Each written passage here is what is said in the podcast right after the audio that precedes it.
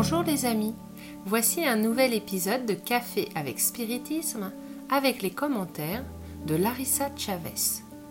Elle nous dit Il existe au Brésil une phrase très connue, mais dont l'auteur lui semble inconnu, qui dit Le mot convainc, mais l'exemple entraîne.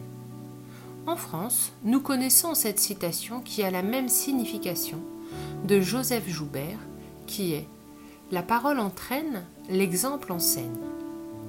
Il y a environ 14 ans, Larissa a entendu cette puissante déclaration pour la première fois lors du commentaire d'un instructeur de la jeunesse spirit Nina Aruera à Salvador. Elle raconte Je me souviens avoir réfléchi pendant des jours à ces mots et avoir cherché des moyens pratiques de matérialiser les enseignements qui parlaient si fortement à mon cœur. Pendant cette période, sans que personne ne le sache, j'ai décidé de faire une expérience radicale. J'ai passé des jours et des jours à chercher des petites occasions de littéralement donner l'exemple. D'un bonjour de bonne humeur au chauffeur de bus à 5h30 du matin, à des gestes de gentillesse envers d'illustres inconnus. Mon enthousiasme était si grand que j'ai même donné le peu d'argent que j'avais dans mon porte-monnaie et je me suis retrouvé sans moyen de transport pour rentrer chez moi. Lol. Ce n'était pas facile, après tout, à mon stade d'évolution. Faire du bien tout le temps n'est pas encore quelque chose de si naturel et spontané.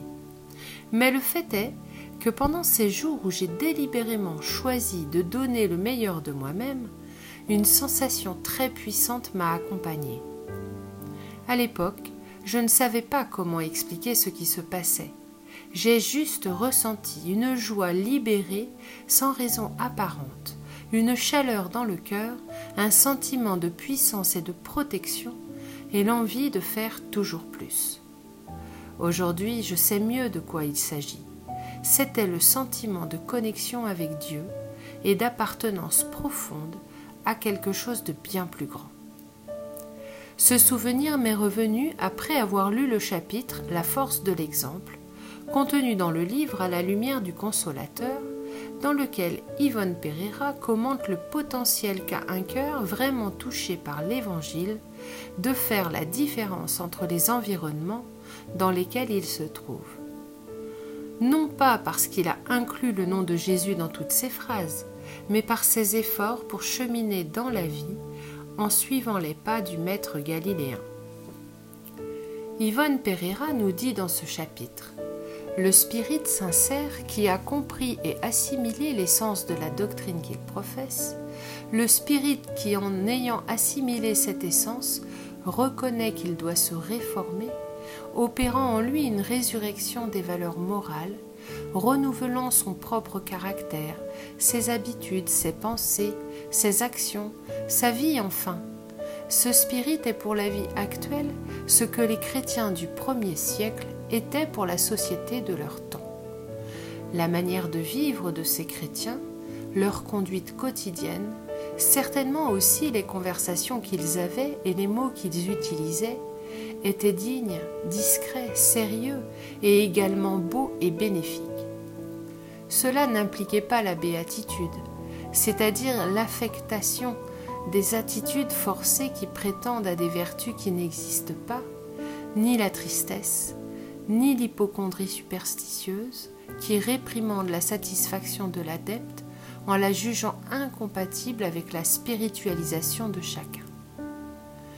Le chrétien des premiers temps faisait irradier de son âme la joie immortelle de celui qui a trouvé la vérité et qui se réchauffe et se vivifie à sa lumière, malgré les amertumes subies par les persécutions et les tourments qui en ont noblement témoigné.